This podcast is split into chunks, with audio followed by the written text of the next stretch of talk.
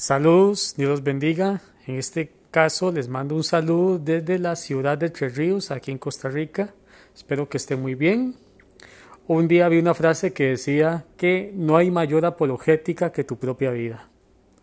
Esta frase se la escuché, o mejor dicho, se la leí a don William Lane Craig eh, en el famoso libro Manual de Apologética Holman y me llamó la atención.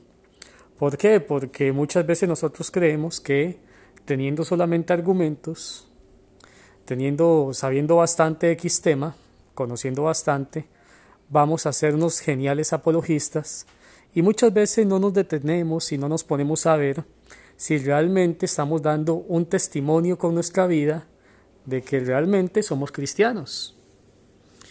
Yo me puedo saber todos los buenos argumentos que hayan en el mundo, me puedo saber el argumento cosmológico Callan, el de la contingencia, me puedo saber el argumento moral, el ajuste fino, el argumento ontológico de la razón y demás argumentos.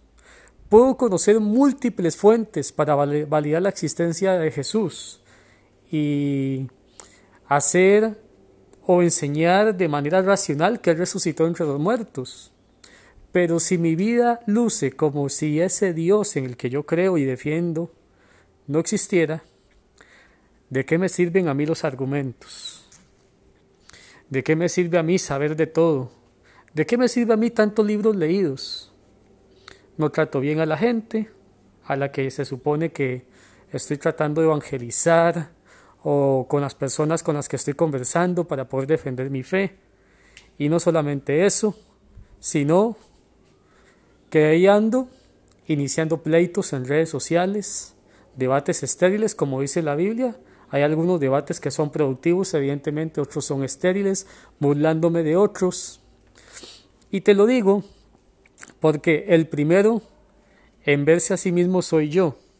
Yo en algún momento de mi vida pues he caído en estas cosas.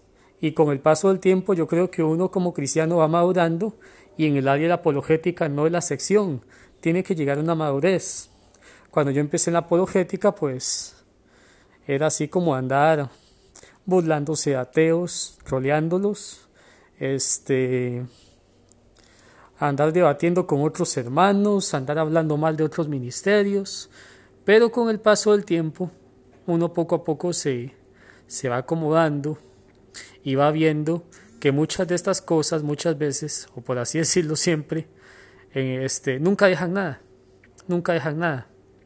Lo único que dejan es un completo desgaste emocional y la exhibición de un mal testimonio.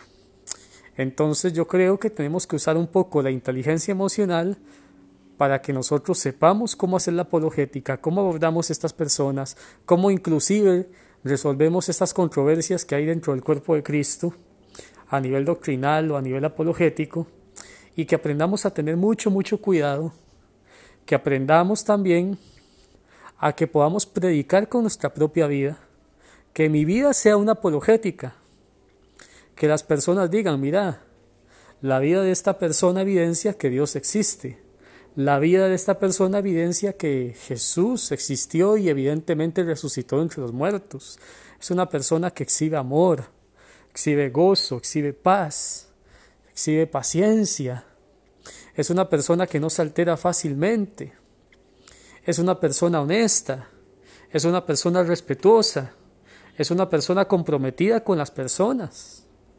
Pero si yo no exhibo ninguna de estas cualidades, de nada, de nada me sirve, y lo digo de nuevo, de nada me sirve a mí andarme leyendo un montón de libros, estar en un montón de grupos de WhatsApp compartiendo información con otras personas.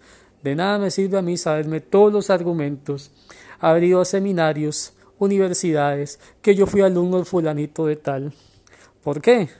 Porque en la época de Jesús los fariseos eran las personas más estudiadas dentro del pueblo de Israel, junto con los escribas y demás. Sin embargo, estaban sumamente lejos del reino de Dios.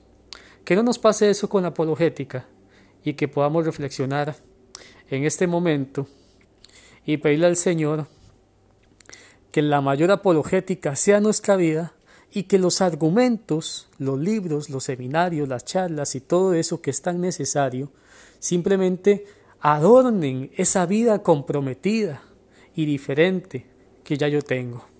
Dios les bendiga.